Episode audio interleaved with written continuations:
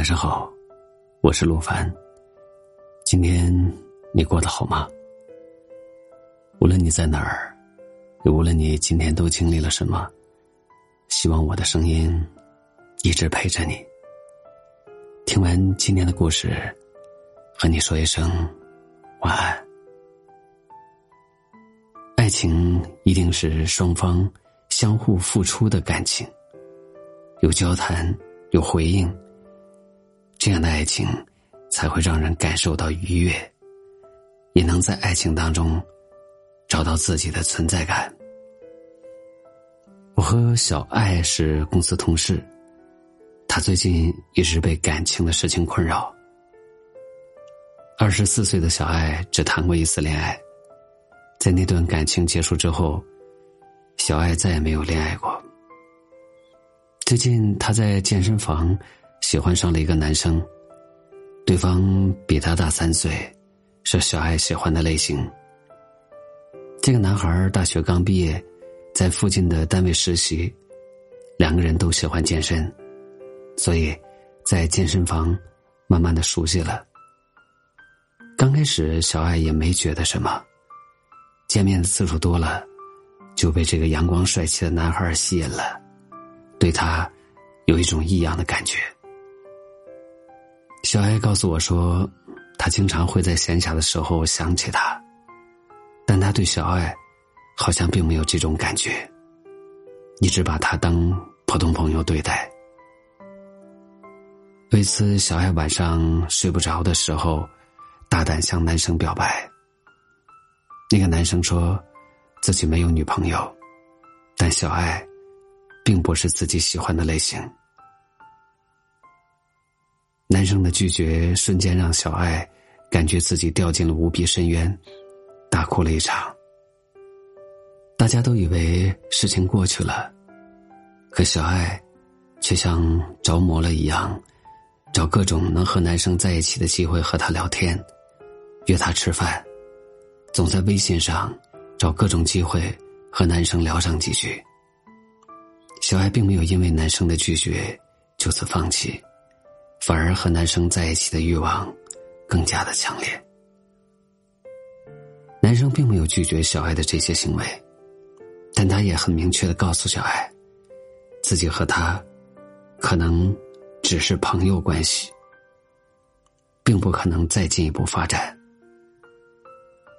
小爱始终相信自己只要足够执着努力，就一定会感动对方。但在男生面前。总显得自己无能为力。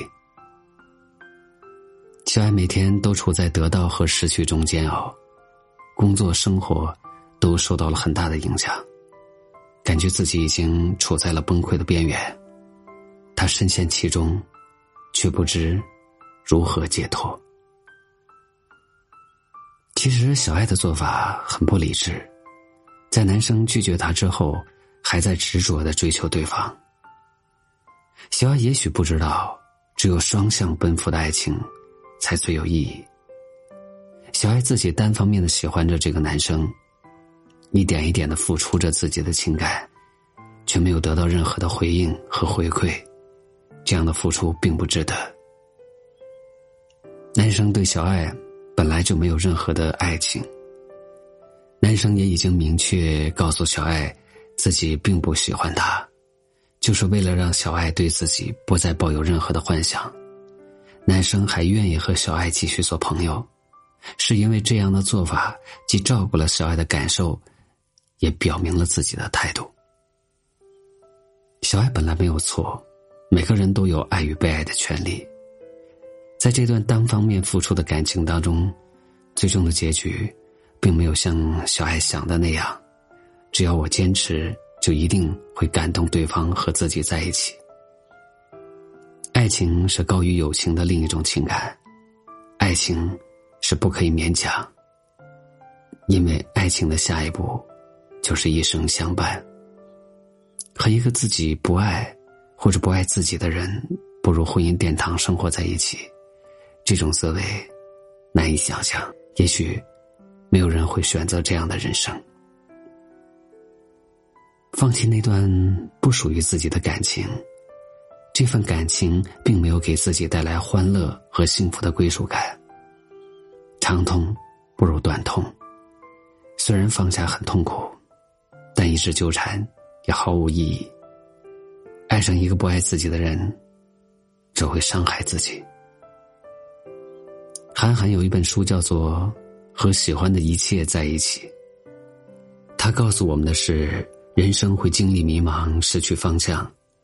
但要相信，只要有爱，阴沉的天空，也总会有放晴的一天。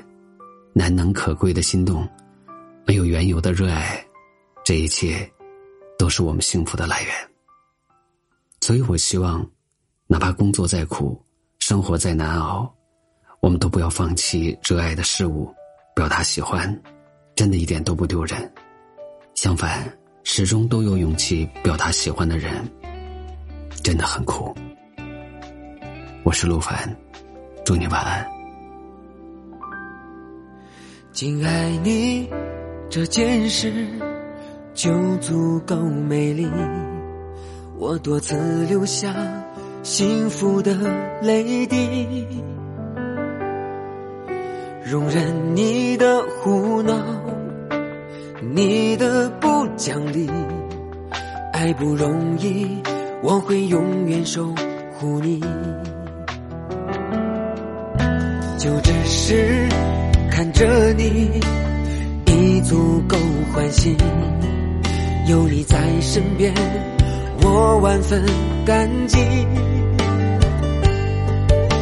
容忍你的任性，你的坏，死心塌地是我全部的初心。下辈子不一定还能遇见你，所以我很珍惜，不敢大意，用尽所有力气，小心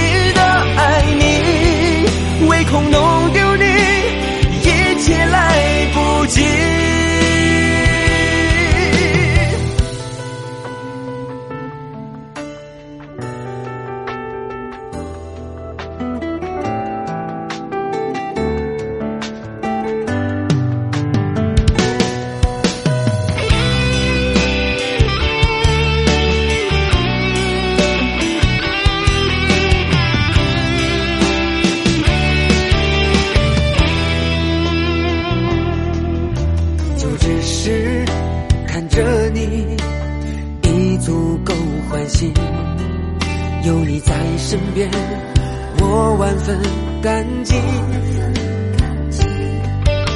容忍你的任性，你的坏脾气，死心塌地是我全部的初心。下辈子不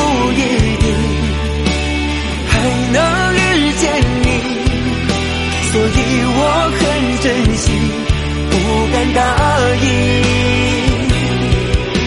用尽所有力气，小心的爱你，唯恐弄丢你，一切来不及。